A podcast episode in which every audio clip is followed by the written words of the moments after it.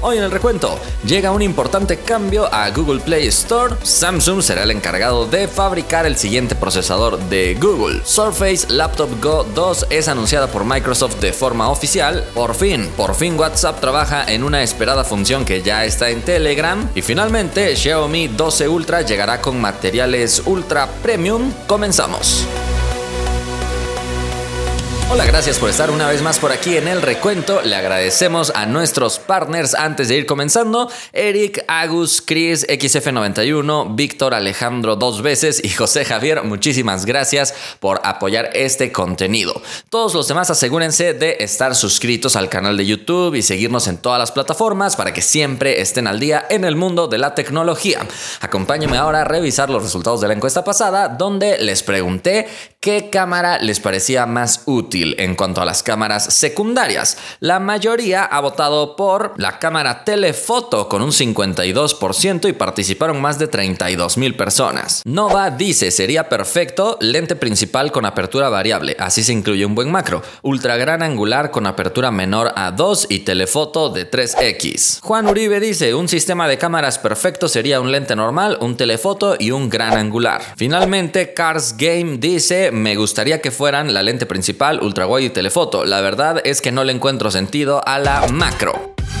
Vámonos a la primera noticia. Tenemos novedades con respecto a Google Play Store, la tienda oficial de Android y Google, y es que esta tienda constantemente está teniendo actualizaciones y mejoras. Personalmente no suelo visitarla muy a menudo, así que déjame en los comentarios si tú abres la tienda después de haber instalado las aplicaciones por primera vez en tu equipo o simplemente ahí la dejas, porque ahora resulta que el cambio que estará llegando será para quitar precisamente una categoría y hacer que la experiencia sea un poquito más limpia y menos abrumadora. La pestaña que se está retirando será precisamente la de películas, pero no significa que ya no vas a poder rentar películas o algo así, sino que todo esto será transferido a la aplicación Google TV, que antes era la aplicación Google Play Movies. Ya sabes que a Google le encanta hacer cambios y cambios en sus servicios, les cambia el nombre, los abre, los cierra. Bueno, Google hace un montón de cosas con ellos, así que este es el pequeño cambio que está llegando. Obviamente se va habilitando poco a poco.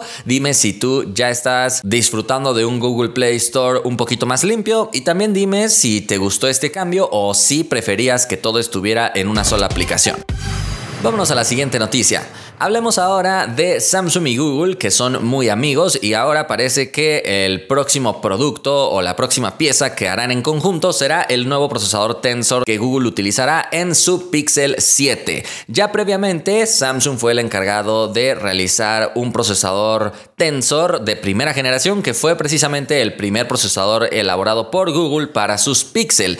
Este procesador Tensor de primera generación tenía mucha de su estructura basada en un procesador Exynos. Así que vamos a ver cómo le va en esta segunda generación. Parece que la primera generación estaba considerablemente bien optimizada porque al menos no escuchamos tantas quejas por parte de los usuarios, pero ya sabemos también que Samsung está sufriendo un poquito para eh, terminar de pulir su proceso de fabricación de 4 nanómetros, que será precisamente el proceso utilizado para esta nueva generación de Tensor. Este proceso de fabricación fue el que se utilizó precisamente con el Snapdragon 8 de primera generación elaborado por Samsung que ya vimos que no le fue muy bien por el tema de calentamiento y eficiencia energética. Entonces, por eso Qualcomm después le pidió a TSMC que elaborara también este procesador y ese es el Snapdragon 8 Plus de primera generación, el cual es más eficiente y no se calienta tanto. Entonces, esperemos que a Google le vaya bien con haber elegido a Samsung para elaborarle ese procesador, que como te digo, será estrenado en la serie 7 de los Google Pixel,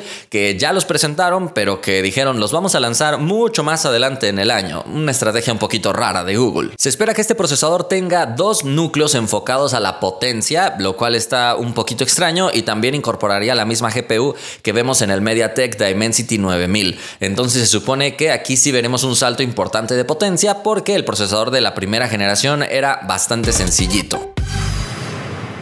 Vámonos a la siguiente noticia. Microsoft acaba de lanzar una nueva laptop y se trata de su serie Go. Esta serie está enfocada a estudiantes que no necesitan tantas cosas, pero que quieren un producto muy bien diseñado, de buena calidad y con todo el soporte que representa la marca Surface y la marca Microsoft. Así que déjame contarte las especificaciones de esta que es la Surface Laptop Go número 2. Ya en la primera generación veíamos al Intel Core i5 como su procesador, pero en aquel entonces fue la décima generación, ahora estamos delante de la décimo primera generación, que será el cambio más grande que verá esta computadora. Específicamente, el procesador es el 1135G7, que viene con gráficos mucho mejores que la generación pasada y además vemos también nuevos colores, ya que estas laptops se enfocan muchísimo en el diseño. Vemos un cuerpo completamente de aluminio, pero algo de lo que están presumiendo bastante, también enfocado un poquito a la sostenibilidad, es que esta computadora es muy fácil de ser reparada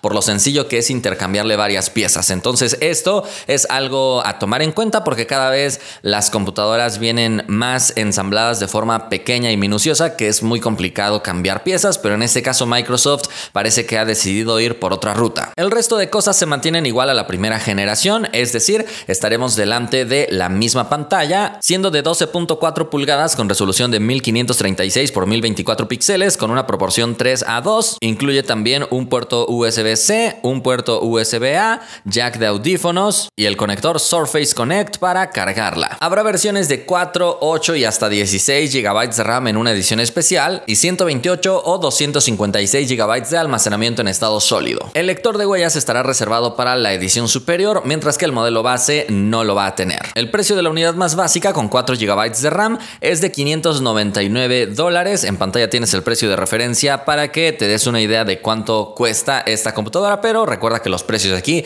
no son los mismos que los de allá y es que en Estados Unidos los precios se anuncian sin impuestos, entonces ahí ya están acostumbrados a eso, al menos aquí en México no estamos acostumbrados a eso, así que habrá que sumarle impuestos y todo y quién sabe si llega a venderse por aquí. Vámonos a la siguiente noticia. Hablemos ahora de una mejora que está por llegar a WhatsApp y esto nuevamente reportado por WA Beta Info, la página de confianza de todas las novedades de WhatsApp, así que podemos estar 100% seguros de que esta función realmente se está trabajando.